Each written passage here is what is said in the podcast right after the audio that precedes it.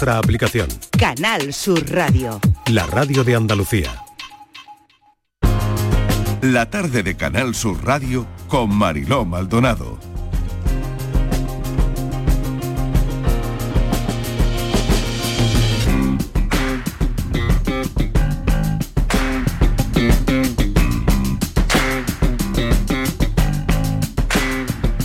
Cinco y cuatro minutos de la tarde hay una historia que ahora mismo está en todos lados. Decenas de menores de Extremadura denuncian que circulan fotos de falsos desnudos suyos creados por la inteligencia artificial. La policía está investigando avisos de varias familias de Almendralejo, en Extremadura, que han localizado montajes fotográficos con sus hijas adolescentes. El caso ha generado un revuelo sin precedentes ahora mismo en Almendralejo, por supuesto, y en el resto del país, porque esto es alucinante lo que está pasando. Los autores del montaje se podrían enfrentar a penas de hasta nueve años de prisión, pero eh, hay un grupo de madres eh, de Almendralejo que han denunciado este uso de imágenes de sus hijas menores y queríamos hablar durante toda la mañana, hemos tratado de localizar a una de esas madres que es la que ha dado la voz de alarma a través de un vídeo. Es la ginecóloga y docente y divulgadora Miriam Aladid. Miriam, bienvenida. Gracias por acompañarnos. Hola, muchas gracias. Eh, los montajes son tremendos, son súper realistas y esto la verdad es que ahora mismo a las 5 y 5 de la tarde nos preocupa a todas las madres, padres, abuelos y abuelas de, de los niños, ¿no? Porque hemos visto cómo es muy fácil que esto pueda ocurrir, ¿no? Tremendo. Eh, mira, yo soy, eh, aparte de ginecóloga, que precisamente voy a abrir ahora una clínica allí en Sevilla, que está cerca de Almendralejo, eh, me dedico gran parte de mi trabajo a la divulgación y precisamente había escrito eh, antes de este último libro, Hablemos de menopausia, el libro Hablemos de adolescencia, donde hablo de todos estos peligros en Internet y todo eso. Claro, yo siempre me he movido en toda la parte esta eh, divulgativa, pero claro, cuando te toca eh, es que mm, es terrorífico. Eh, no quiero, no le deseo esto a, ni- a ninguna madre. Si a una persona adulta le hace llorar el verse que han utilizado su cara para el porno y cosas así, imagínate lo que es ver a tu hija así y una adolescente sin lo- los recursos que tiene una adulta. Imagínate lo que supone una cosa así. Es muy grave lo que han hecho y como me dedico a la divulgación y en Instagram tengo una plataforma muy potente donde hay mucho eh, es, eh, mi- es arroba Miriam al Adib, por si alguien quiere seguirme. Y eh, tengo ahí mucha eh, mucha gente que me sigue de- por toda la tarea divulgativa. Digo, pues aquí voy a hacer un vídeo sobre esto que ha pasado. Eh, la idea que yo tenía era que se divulgara, que se difundiera por la zona donde yo vivo, para que parara todo esto. Pero es que ha tenido una repercusión a nivel nacional tremenda y vamos, llevo todo el día de medio en medio, hablando Ya, de un medio ya. a otro, a otro, a Mm. otro, medios nacionales, eh, en todos lados. Y, me- y nos alegramos mucho todas las madres eh, de esa, esa respuesta que habéis tenido todos los medios, porque esto nos da fuerza. Eh, hemos visto que sin fisuras apoyáis a las madres y a las niñas y esto mm, nos llena de fuerza y de esperanza de, que- de que esto vamos a resolverlo. Miriam, ¿cómo te enteras? ¿Cómo te enteras que la cara de tu hija, porque claro, es que es el rostro, porque su, su- su cuerpo no es, eh, eh, lo ha hecho la inteligencia artificial, pero ¿cómo te enteras que la cara de tu hija es la que, bueno, es la que han pegado con ese desnudo que no es su cuerpo? ¿Cómo te enteras? Pero es que es muy realista, porque cogen una foto tuya y te mantienen todo, la misma pose, simplemente te quitan la ropa. Y es eh, realista, ¿no? Lo siguiente, que te cuesta trabajo ver, yo porque sé cómo es mi hija, pero cualquier persona lo ve y te digo, y te digo que no, que no diferencia para nada, es que no se diferencia nada. De hecho, yo así, mm, nada más verlo, pensaba que era ella. Y luego me fijo, digo, ah, no, eh, porque yo conozco el cuerpo de, mi hija, pero es que no hay manera de saber si es real o no. Eh, esto fue ayer, llego de un viaje que precisamente había estado en Barcelona haciendo divulgación y tal. Bueno, llego ayer eh, y me dice, eh, mamá, mira lo que me ha pasado. Y me enseña la imagen y me cuenta que esto le ha pasado a muchas niñas, eh, mamá te va a llamar una de, de, las madres de las niñas porque han hecho un WhatsApp grupal. Y cuando me entero de todo esto y me lo cuentan y me meten en el WhatsApp grupal, digo, mira, voy a hacer, aprovechando eh, mi plataforma de Instagram, voy a hacer ese vídeo hablando de esto que ha pasado, porque mm, estamos todas muy preocupadas de si esto eh, sale de ahí y llega a unas plataformas ya, y no lo sabemos si ha pasado esto, pero puede ser que esto esté ya en, plataformas de pornografía. Eh, entonces, bueno, ante el miedo de que esto se siga saliendo de, madre y viendo que, para que, todo el tema de la labor de la policía pues va a ser lenta, eh, yo no me lo pensé, hice este directo y gracias a este directo, pues ha sido un bombazo social de lo cual nos alegramos porque eh, sin fisuras eh, todo el mundo apoya a nuestras hijas y mm, eh, están todo el mundo en contra de, esto que han hecho estos, estos chicos. Lo tienen muy claro todo el mundo, quiénes son las víctimas y quiénes son los verdugos. Y esto nos alegra porque todavía todavía hay quienes eh, sueltan chascarrillos con este tema. Y todavía los hay eh, graciosillos que dicen de qué os quejáis y luego salís con la ropa que se os ve todo. Terrible, terrible. Eso, eso, ya es terrible. Eso ya encima es terrible. Pero, eh, ¿cómo, cómo, cómo lo han hecho? Miriam, es decir, porque... Pues una aplicación muy sencilla que está en internet y no me lo porque yo en Instagram eh, me censuran cada dos por tres por pornografía, me, dicen que es pornográfico lo que yo comparto porque eh, yo hablo de salud sexual y, a veces me dicen que es pornografía lo que estoy compartiendo, lo cual es alucinante que sean tan tiquismiquis en Instagram y en Facebook y en TikTok también. Y sin embargo, eh, puede haber una, herramienta como esta, tan terrorífica, tan al, alcance de cualquiera. Tremendo. O sea que un grupo de chicos que están localizados, imagino, y que hay abierta una investigación, han hecho, bueno, pues que la inteligencia artificial pueda crear esas imágenes con la cara de las niñas. Es esto, ¿no? Vale. Por otro lado, me ha llegado, me ha llegado Miriam, que una de las niñas em, ha sido extorsionada también de alguna forma. Sí, em, para la policía en teoría eso no es extorsión, pero yo te voy a decir objetivamente lo que ha pasado y dime tú qué, es entonces. Miriam, a ver. Ah, y ella dice, hola. El chico dice, ¿me das dinero? Ella dice, no. Y el, el siguiente mensaje le manda su foto desnuda. Y ella lo que hace es bloquearlo. Eso es todo. Eh, por favor, eh, ¿esto no es extorsión? Bueno, pues supuestamente, como él solo le ha mandado la foto, no le está extorsionando, pues dicen que no, eso no es extorsión. Entonces, bueno, eh, tampoco somos quienes para decir lo que tienen que hacer la policía, pero bueno, eh, a veces pues, eh, nos dicen cositas que mm, no las entendemos muy bien.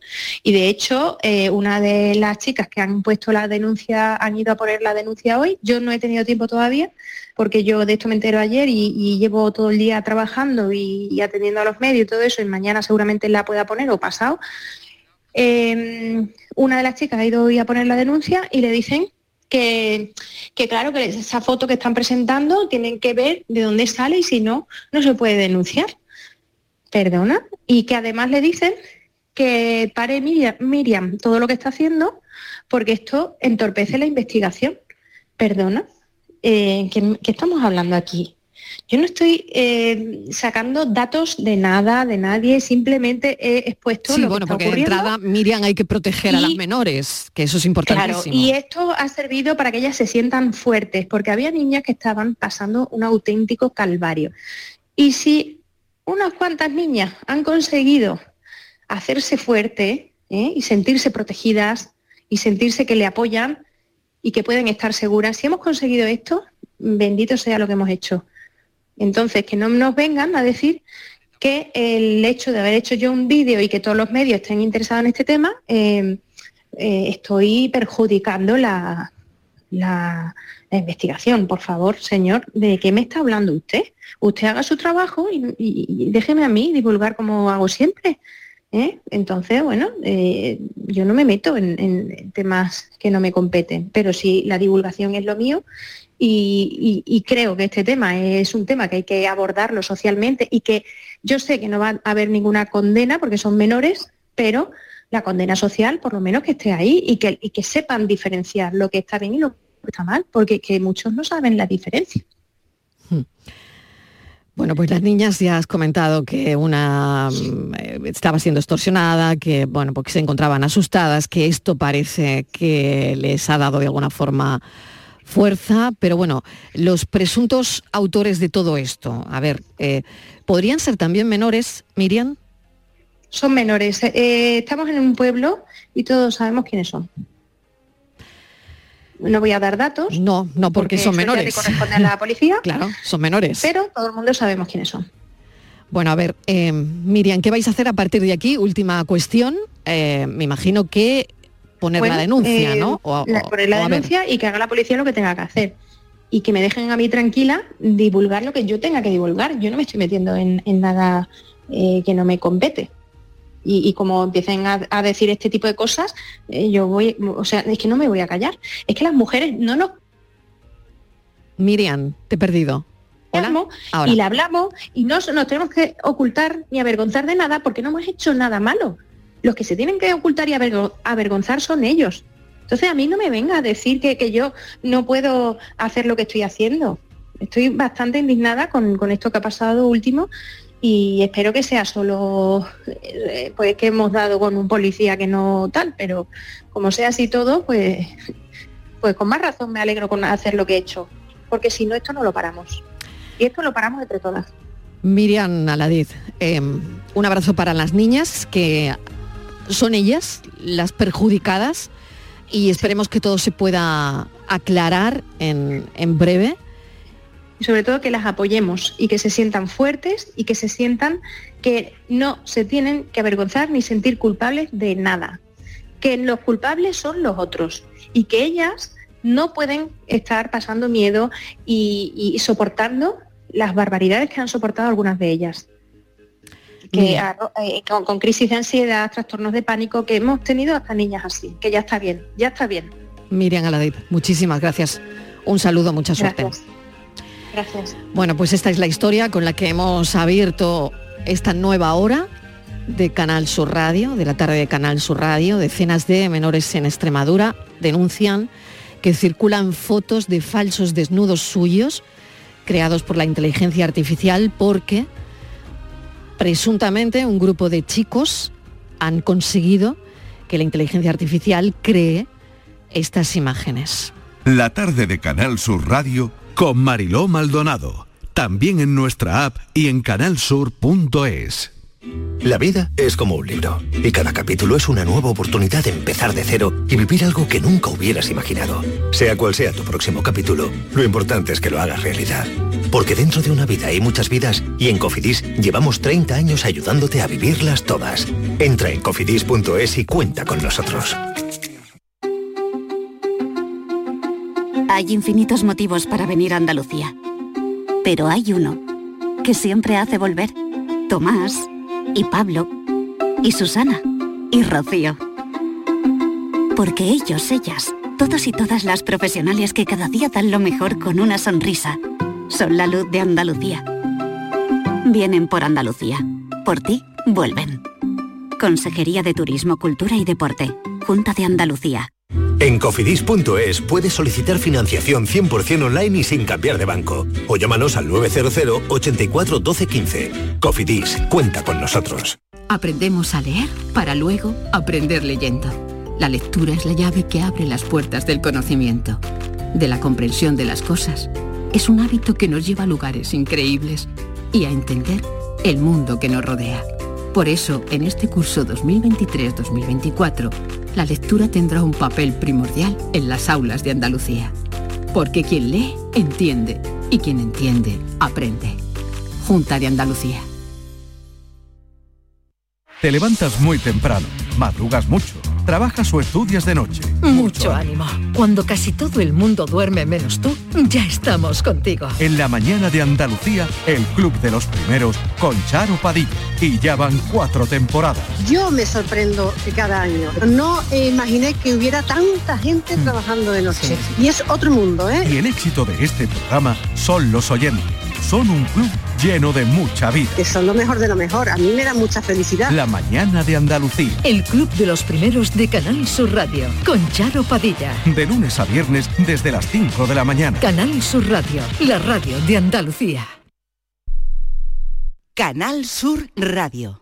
¿Y esa pegatina de ahí? Ah, es la de la certificación de mi puerta Segurestil. Viene la clase, norma y número de certificado. Así me quedo más tranquila. Segurestil, más de 40 años protegiendo tu hogar, fabricando e instalando tus puertas de seguridad acorazadas. Encuéntranos en grandes superficies, establecimientos autorizados y en segurestil.es. Si estás cansado ya de tanto pagar entre gasolina, luz y ahora el tope del gas, venga, corre y llámame, que no hay tiempo que perder, nuestro petróleo es el sol y lo tienen que saber. Placas fotovoltaicas Dimarsa. Infórmate en el 955 12 13 12 o en dimarsa.es. La tarde de Canal Sur Radio con Mariló Maldonado. Uno de los asuntos del momento también es el fútbol femenino, es innegable, pero vamos a la historia, que es importante también. A lo largo de la historia, el terreno de juego no solo ha sido un campo de césped, ha sido más un campo de batalla para las mujeres futbolistas en cada esquina del planeta, en la hierba, en, cada plazoleta donde se ha jugado un partido. Ellas han desafiado los prejuicios, han desafiado las miradas escépticas, han desafiado los estereotipos rígidos de género para perseguir una pasión, su pasión, jugar al fútbol. Las mujeres futbolistas no solo han luchado contra rivales en el campo, sino que han combatido también contra la incomprensión, la desigualdad y en muchos casos la invisibilidad. Desde las primeras mujeres eh, que osaron ponerse unas botas de taco hasta las actuales estrellas han demostrado una determinación inquebrantable. Han luchado no solo por el derecho a jugar, sino por el derecho a ser reconocidas, valoradas y respetadas. En la actualidad, las jugadoras que tienen más de 20 años consideran unánimemente que no contar con referentes mujeres fue un gran elemento en su contra, porque nunca habían visto a una mujer jugando al fútbol. De pequeña creía que era la única niña que jugaba, confiesa Vero Boquete. A Santiago no llegaban noticias de fútbol femenino y crecí sin saber que podía jugar un mundial. En la televisión, día a día, veían los encuentros masculinos y en la radio o en la prensa escrita más de lo mismo. El poco fútbol femenino que se jugaba en España era totalmente invisible. Tirapu tiene muy fresco cuál fue el primer impacto que recibió de este deporte protagonizado por mujeres. Hasta 1999 para mí era algo que no existía. Hasta que no vi los penaltis de Estados Unidos en el Mundial por televisión, no tenía una imagen del fútbol femenino.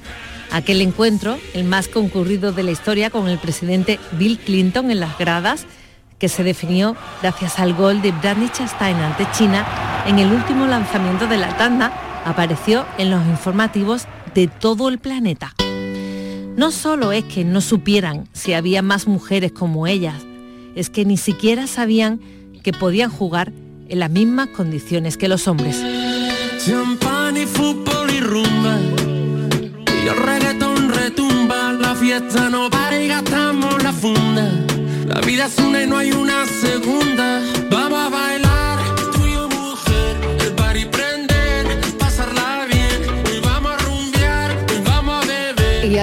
Dos publicaciones que Viene muy bien comentar en estos momentos. Danae Boronat es periodista, es presentadora de televisión especializada en deportes, autora de No las llame chicas, llámalas futbolistas. Danae, bienvenida, gracias por acompañarnos. ¿Qué tal, Marilo? Buenas tardes, gracias a vosotros. Mil gracias. Danae fue en el año 2019 la primera mujer que retransmitió un partido de liga de primera división y en narrar la participación de la selección española en un mundial de fútbol.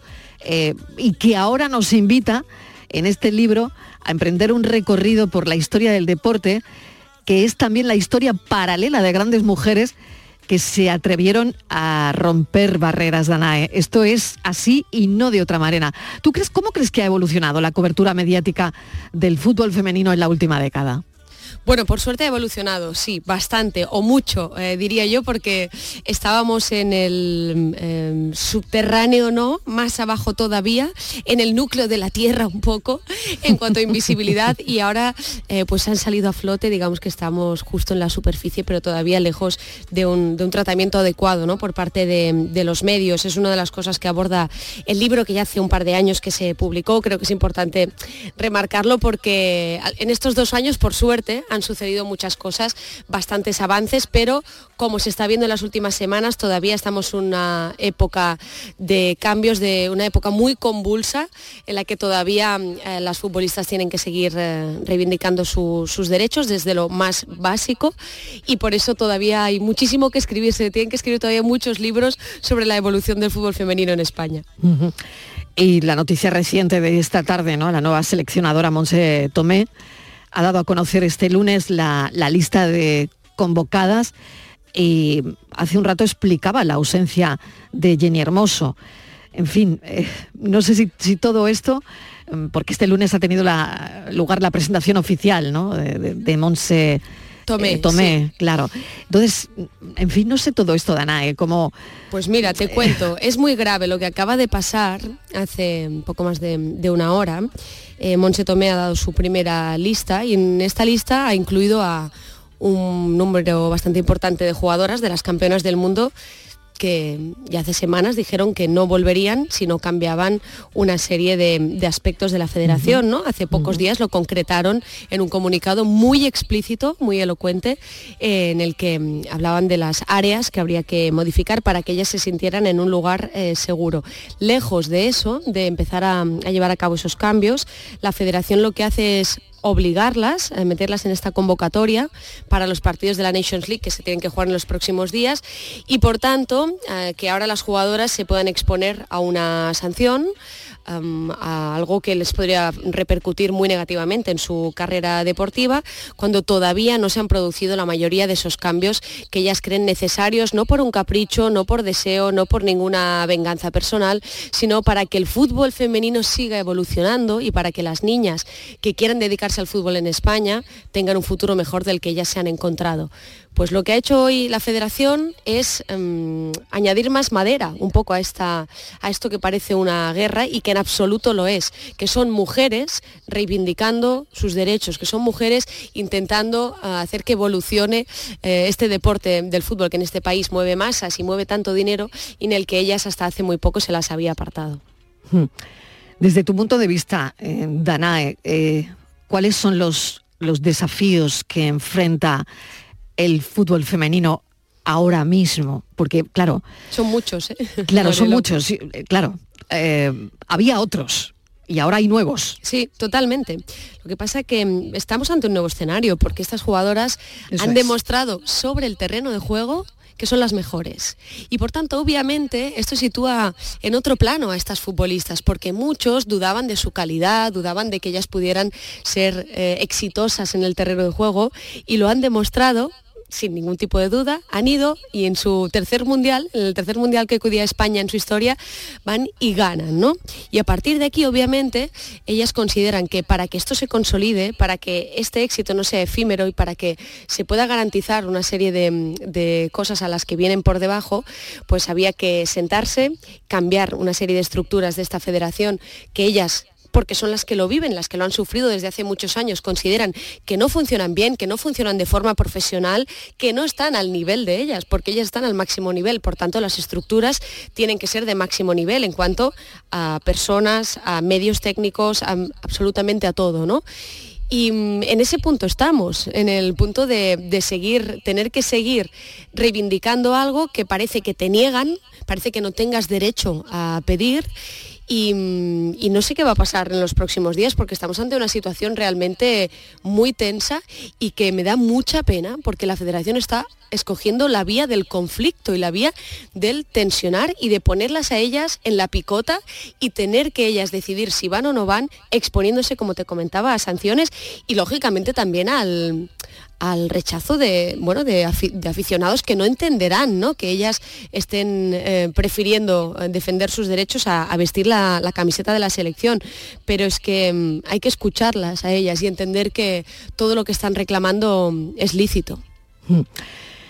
¿Qué retos enfrentas tú como periodista al cubrir el fútbol femenino? Uf, pues en realidad... Porque también, Danae, esta es otra historia. Bueno, yo te diría que muchos más al cubrir el fútbol masculino. ¿eh? Yo llevo exacto, desde, los 18 años... Tienes toda la razón.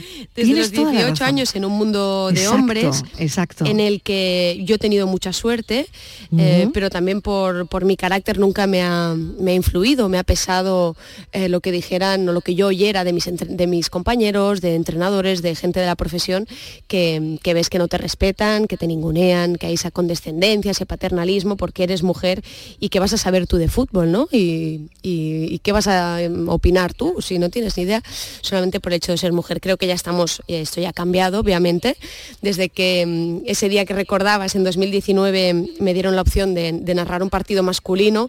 Por suerte ya vemos a compañeras narrando fútbol masculino. Ya no se nos hace tan extraño también oír compañeras narrar eh, fútbol femenino, pero eh, si os fijáis, es curioso porque en este Mundial de Australia y Nueva Zelanda, eh, la mayoría de periodistas que cubrían a la selección española eran mujeres. ¿no? Ahí sí nos dejan entrar, ahí te dicen, claro que sí, a las mujeres, ¿quién las va a cubrir? Pues otras mujeres, ¿no? Vete tú al Mundial, vete tú a la Eurocopa del año pasado, un 80, 90 y 100% de mujeres. ¿no?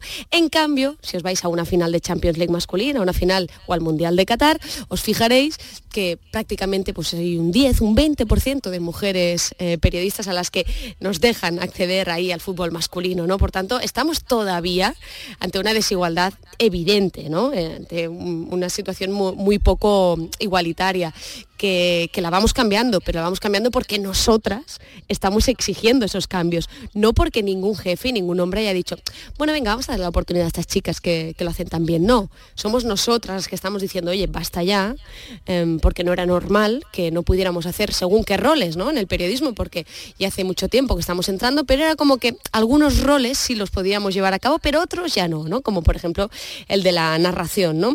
Bueno, pues poco a poco nosotras tenemos que ir derribando esos muros. Em, Em, que existe, ese techo de cristal que es tan potente, em, en este caso, en este sector, y, todavía, todavía queda muchísimo para mí, pero creo que, que estamos avanzando, ya te digo, gracias a que nosotras estamos empezando a, a cambiar también nuestra mentalidad, ¿no? Igual que las mujeres ponemos ahora unos límites que a lo mejor antes no poníamos, pues también en nuestras profesiones, en nuestras casas, en nuestros entornos, lo están haciendo las futbolistas también. En el libro, en No las llames chicas, las futbolistas, Em, yo destapé lo que sufrieron durante 27 años las futbolistas en España, en la selección española, en el equipo en el que todo el mundo aspira a estar, ¿no?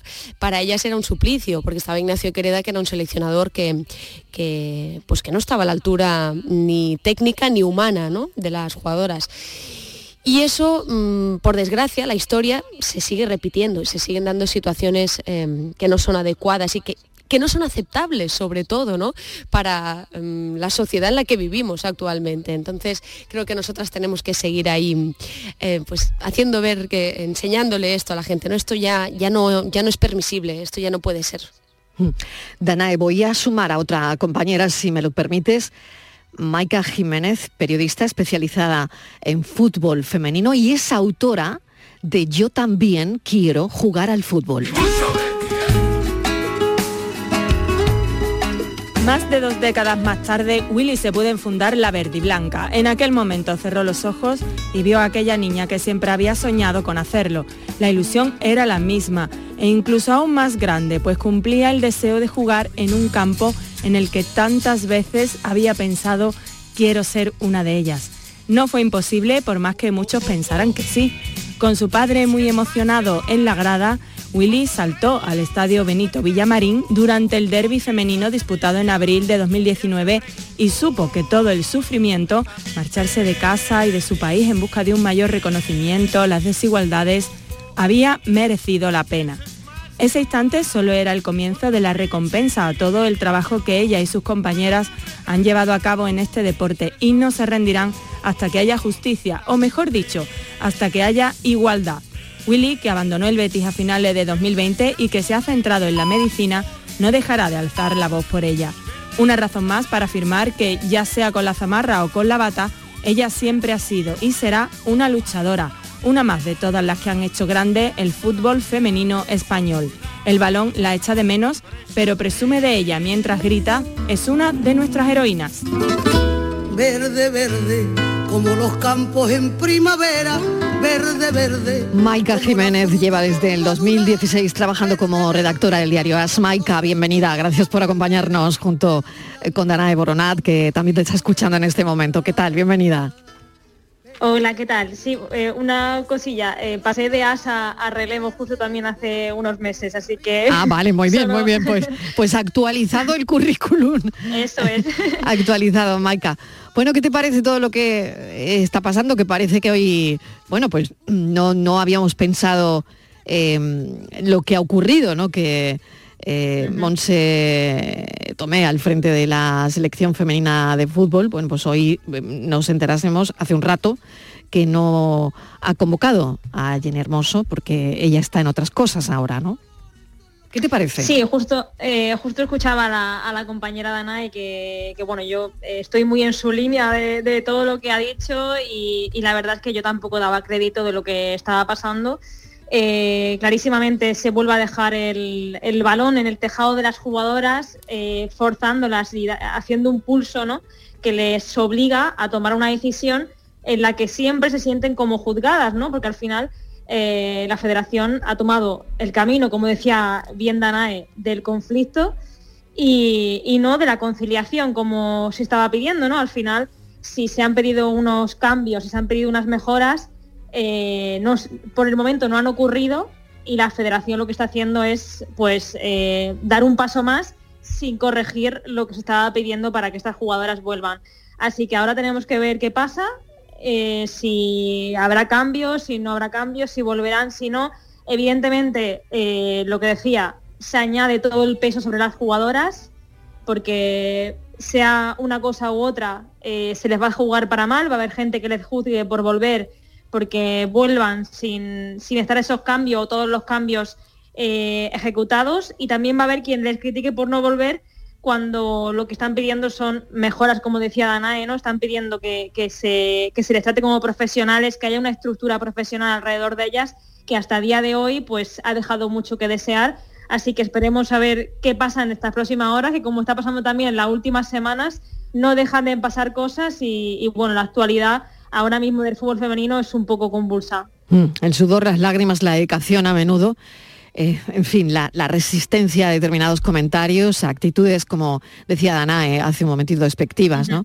Eh, pues han sido un, día y, otro y otro y otro también, ¿no?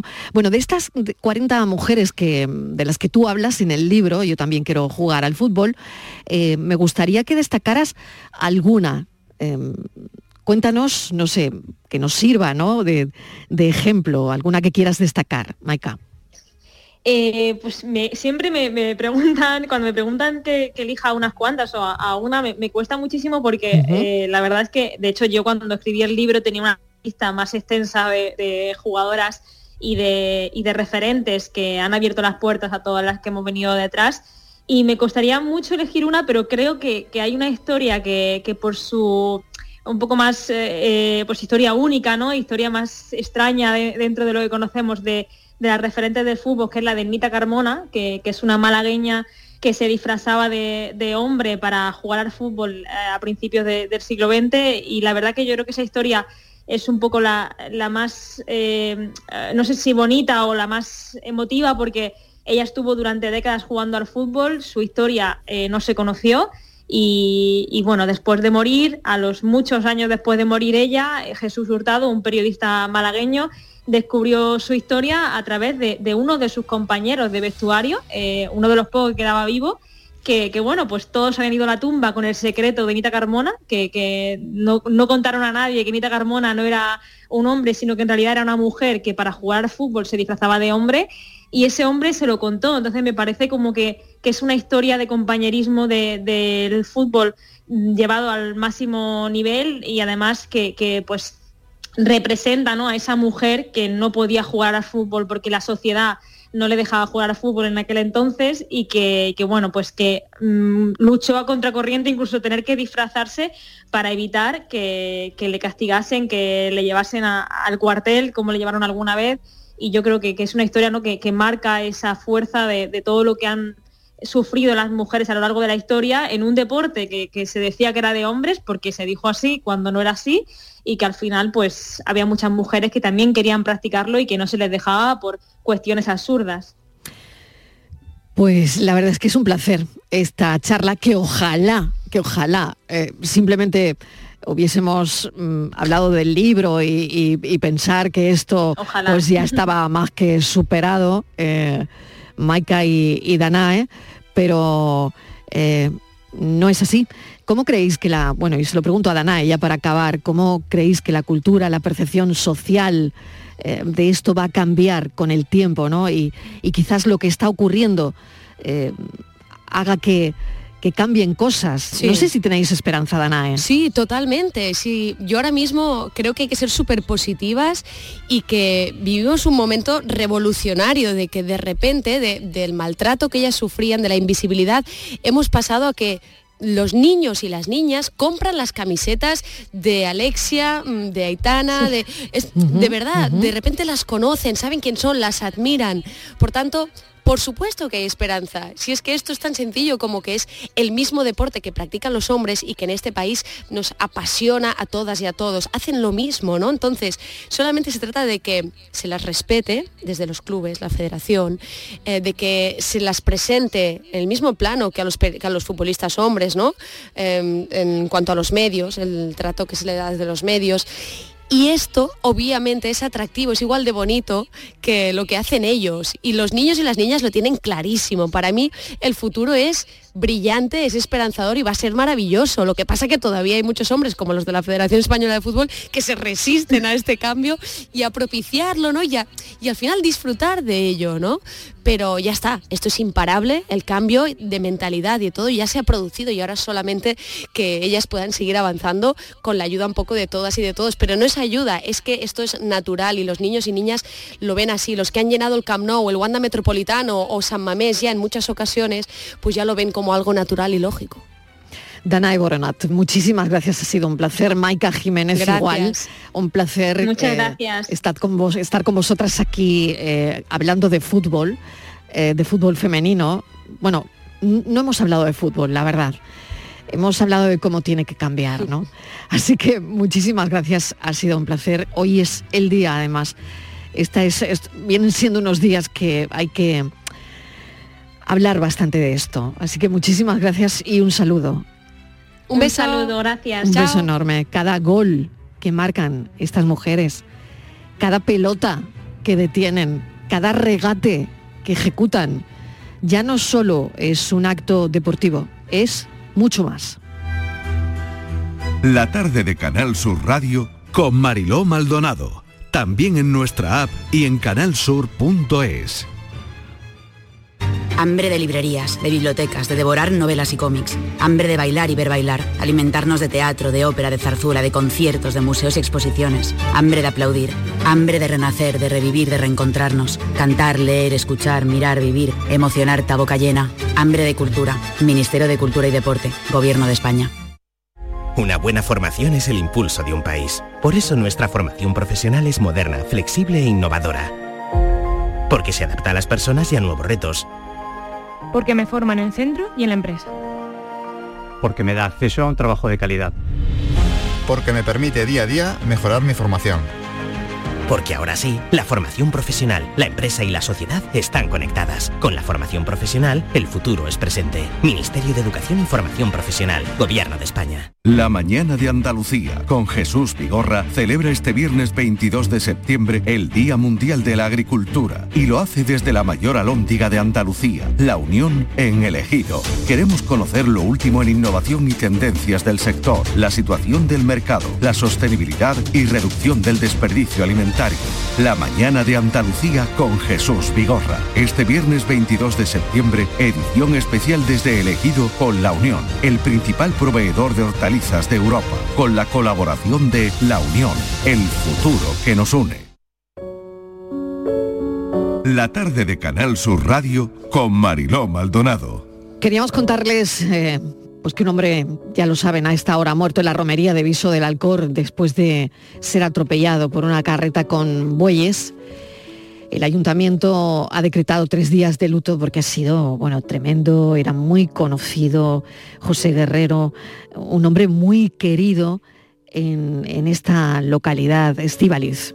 Sí, Marilo, así es, a las 6 de la tarde, dentro de unos minutos, va a ser el funeral y Marilo, el caos se desató ayer a media mañana cuando una estampida compuesta por una carreta de varios bueyes causó pues un atropello en el que este hombre, mm, bueno, pues mm, relativamente joven, 60 años, resultó a priori herido grave, pero cuando llegó, bueno, pues el centro mm, rápidamente, el centro de emergencias sanitarias, al 061, policía local, guardia civil, todos fueron alertados rápidamente, pero cuando llegaron pues ya no se pudo hacer nada por, por la víctima, Mariló. Y como tú decías, es un hombre muy, muy querido y había muchísima gente porque estaban celebrando pues una romería con muchísima, iba a hacer justo el rezo del Ángelus a las 12 de la mañana y había muchísima gente en ese momento. Un día desolador y, muy triste para este municipio. Claro que sí, Gaby Santos es el alcalde, alcalde. Bienvenido, gracias por acompañarnos. Cuánto lo siento de verdad. Es desde, desde luego, bueno, la peor manera ¿no? de, de celebrar la romería, ¿no? Sí, la verdad que sí, ¿no? Que fueron unos momentos muy complicados y hoy está siendo un día pues bastante raro. Gaby, ¿qué pasó exactamente, alcalde? Porque usted estaba justo a seis metros del sitio, me han dicho, ¿no? Bueno, a seis metros del sitio no, yo estaba en el, sitio, estaba a escasos metros de la persona que falleció, pero me encontraba eh, junto a muchos de los bisueños que nos encontramos allí para el rezo de la Angeluya, que bueno, es una zona muy concurrida a esa hora, eh, la zona donde todo el mundo por, por excelencia pues va a, ver en la romería en ese momento y la verdad que eran muchas las personas que había y nosotros desde que eh, cuando ya nos encontrábamos allí lo que vimos era eh, una carreta descontrolada corriendo hacia hacia nosotros y lo que estábamos allí pues intentamos apartarnos con la mala suerte de que esta persona pues no pudo no pudo hacerlo. Se asustaron los bueyes. ¿Qué, ¿Qué, cree que pudo pasar? Me imagino que habrá una investigación abierta mm, de, todo el suceso, ¿no? Sí, efectivamente se, eh, la investigación abierta ver por qué eh, se produce eh, ese descontrol de, los bueyes, pero bueno, pueden ser muchas las circunstancias, bien porque se asustaran o bien porque cualquier resbalón o simplemente por el hecho de que son animales y que no sabemos cómo, qué es lo que pasó y bueno, pero la cuestión es que son dos animales descontrolados con mucha fuerza, con una carreta en cuesta abajo también, pues que hicieron que, aquello fuera descontrolado.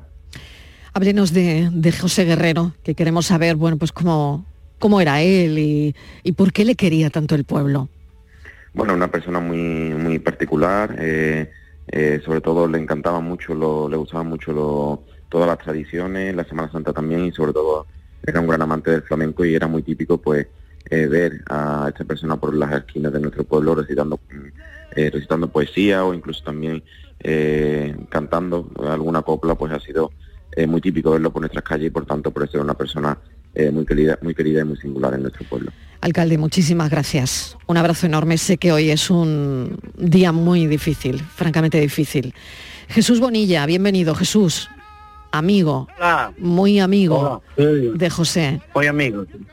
Bueno, tremendo lo que ha ocurrido. ¿Cómo era él? Cuéntenos. era muy buenísima persona, era una persona con, con una bondad y una humildad, nunca tuvo nada con nadie y era amigo de todo el mundo y era una persona maravillosa. Y yo lo conocía desde pequeño, desde el colegio, y, hasta, hasta ahora no he dejado de tener contacto con él. Jesús, ¿usted estaba en el sitio? Sí, yo me exacto en el sitio no, pues yo estaba a unos 200 metros, pero sí tuve ahí a mi hijo y que sí lo presenció en directo, lo que ocurrió allí, mm, vamos, lo que ocurrió. Y no sé si ya el alcalde le habrá dado alguna... Sí, nos ha dado detalle y hay una investigación abierta y, la verdad es que ha sido todo tremendo. Estivaliz. Nada, darles el pésame, decir que, bueno, que, que, es lo peor que podía pasar un día tan bonito como podía haber sido la romería del viso del Alcor y acabó pues triste, con esa triste tragedia. Ahora a las seis es el funeral, ¿verdad? Sí, ahora a las seis es el funeral. Eh, yo camino de la iglesia, sí, de Sevilla. El último, el último adiós para José Guerrero, que va a ser muy difícil imaginarse el pueblo eh, sin él. Sí, sí, la verdad que sí, el pueblo está muy triste, porque lo conocía todo el mundo, ¿eh? Todo el mundo, era amigo de todo el mundo. Era un, un amigo, él era un apasionado del arte y con todos los gremios tenía amistad, con el herrero, el carpintero, el otro, lo portero, él quería aprender de todo y, él, y lo quería todo el pueblo por eso, porque era muy buena persona. Un beso enorme, Jesús Bonilla, que sé que no es que no es fácil, la verdad es que no es fácil, no está haciendo fácil ni el día de ayer, ni la mañana de hoy, ni la tarde, desde luego. Un beso enorme, Jesús, y un, abrazo. Cuídese mucho. Gracias. Bueno, pues tremendo. Eh, le gustaba mucho Antonio de Mairena y esto es para él, para José Guerrero. Cuando llegaba la noche, también llegaba su novio detrás de la celosía cantaba siempre celoso y me da miedo, mucho miedo de acordarme de la luna.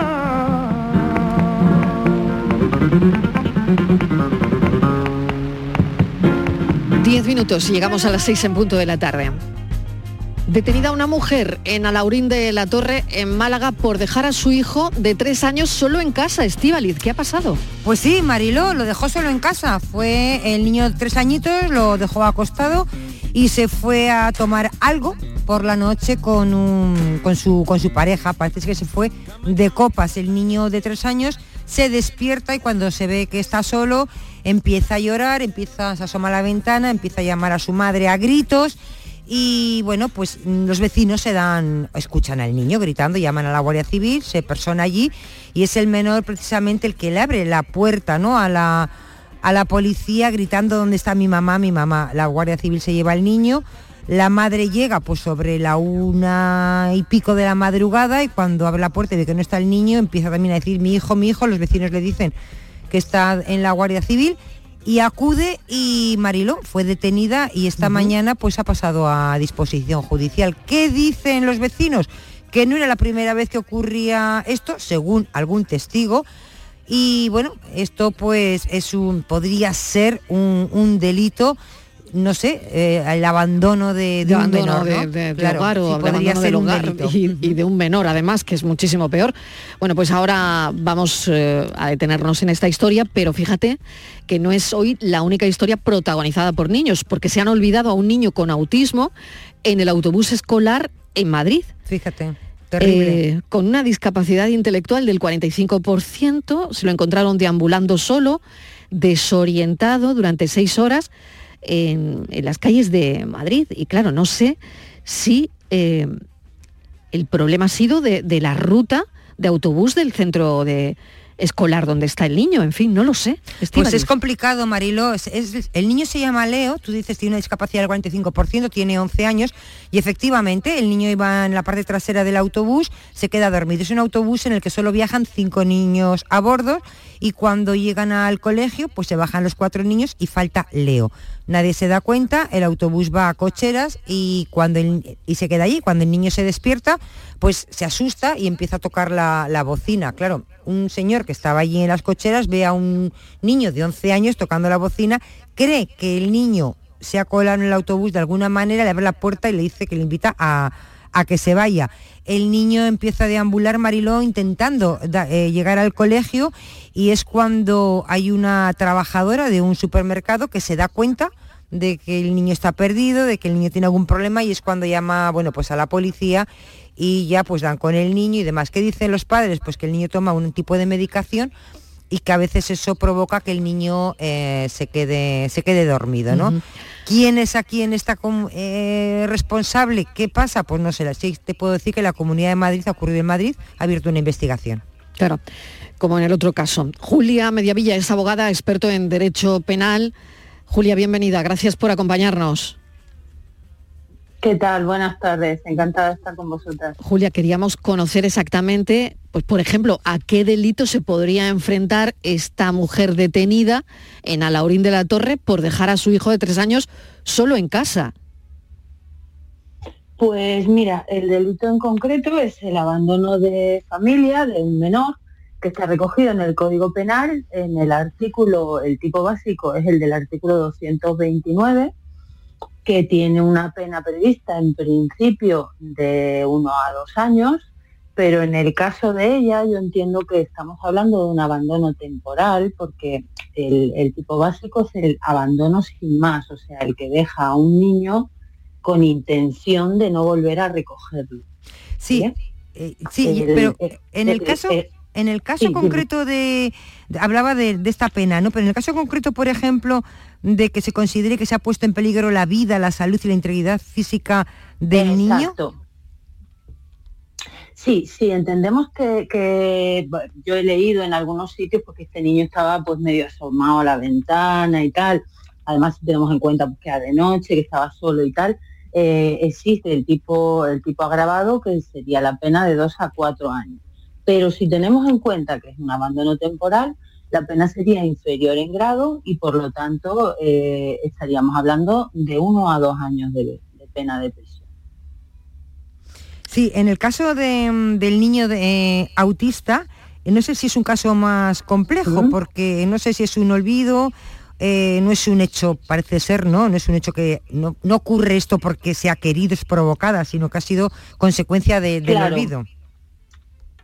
Claro, efectivamente. Tenemos que tener en cuenta que eh, los delitos, no todos los delitos se pueden cometer por imprudencia. Para que podamos comparar que eh, un delito se pueda cometer por imprudencia, tiene que estar expresamente recogido en el Código Penal. Entonces, la diferencia, aunque tenemos igualmente un menor que ha sido abandonado, o sea, esa es el paralelismo entre los dos casos, eh, en el segundo caso eh, vemos claramente que no hay una En el primer caso la madre, aunque, aunque entiendo que no tiene la intención de que a su hijo le pase nada, pero sí que sabe perfectamente que el niño está solo en la casa.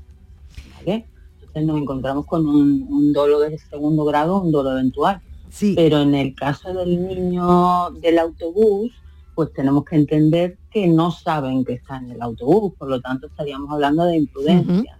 Ahí no hay, no hay un delito. Julia, claro, me gustaría saber em, qué tiene que conocer la gente, qué, tiene, qué tienen que conocer sobre dejar a un niño solo, pequeño, en casa. ¿Qué deberíamos saber, no? Aparte de, por supuesto, no dejarlos nunca, está claro, pero, pero ¿qué deberían saber algunas personas para no hacerlo? Y no, los niños no se pueden dejar solos hasta una edad, pues por lo menos, por lo menos de 13 o 14 años. No tenemos una edad mínima, o sea, no hay una edad en la que el Código Penal diga a partir de los 14 años ya se pueden dejar los niños solos. No. Eh, la teoría es que con 16 es absolutamente seguro que ya no se comete el delito. Eh, normalmente los jueces con 13 años ya no admiten una denuncia. Em, yo misma he tenido un caso hace un mes en el que había una menor de 13 en la casa, pero estaba dormida. Eh, el caso se archivó en todo caso. Era un niño de dos años que estaba con la hermana de 13, dormida, y el padre había bajado por leche, pero el caso se archivó en todo caso. ahí anda, entre los 13 años aproximadamente. Sí, Julia, una cuestión más. Eh, quiero preguntarle sobre la conducta imprudente. En el caso del niño de tres años que, se, que su madre se va de copas y lo deja en casa, sería una conducta imprudente. Y en el caso del niño olvidado en el autobús, en este caso no sería una conducta imprudente o, o en los dos. No, al revés. Un minuto. No, no, al revés. La con- Sí, la conducta de la madre es dolosa, porque la madre sabe que el niño está solo. Claro. La conducta imprudente es la otra, porque Ah. no saben que el niño está en el autobús. Mm. Exacto. Bueno, O sea, tendríamos- La de la madre es penalmente perseguible. Claro, la tendríamos no. que investigar también en el caso de la madre, pues, pues si, eh, si vive sola, si no, dónde estaba el padre, en fin, todo esto, ¿no? Me imagino un montón de circunstancias eh, que, que, bueno, que conllevarán también la investigación de, de este caso. Claro. Julia Mediavilla, muchísimas gracias, gracias por acompañarnos y explicarnos lo que tenemos que, que saber, porque también sabemos que el papel Nada. que juegan los servicios sociales eh, en nuestro país, en Andalucía, para, para evitar que todas estas cosas ocurran, pero a veces ocurren, ¿no? Gracias, un saludo. A vosotros igualmente. Chao. Gracias, Estíbaliz Martínez. Dos minutos y llegamos a las seis en punto de la tarde. Y recuerden que a partir de ahora empieza nuestro espacio por tu salud. Hoy tenemos con nosotros al internista que nos va a hablar, entre otras cosas, de la diabetes. Los teléfonos están ya abiertos, el 670 94 30 15 o el 670 940 200. Hasta ahora mismo. ¿Qué más da? ¿Qué más da? Te quiero yo expresar lo que mi alma piensa. Y ya, ya no está triste por ti.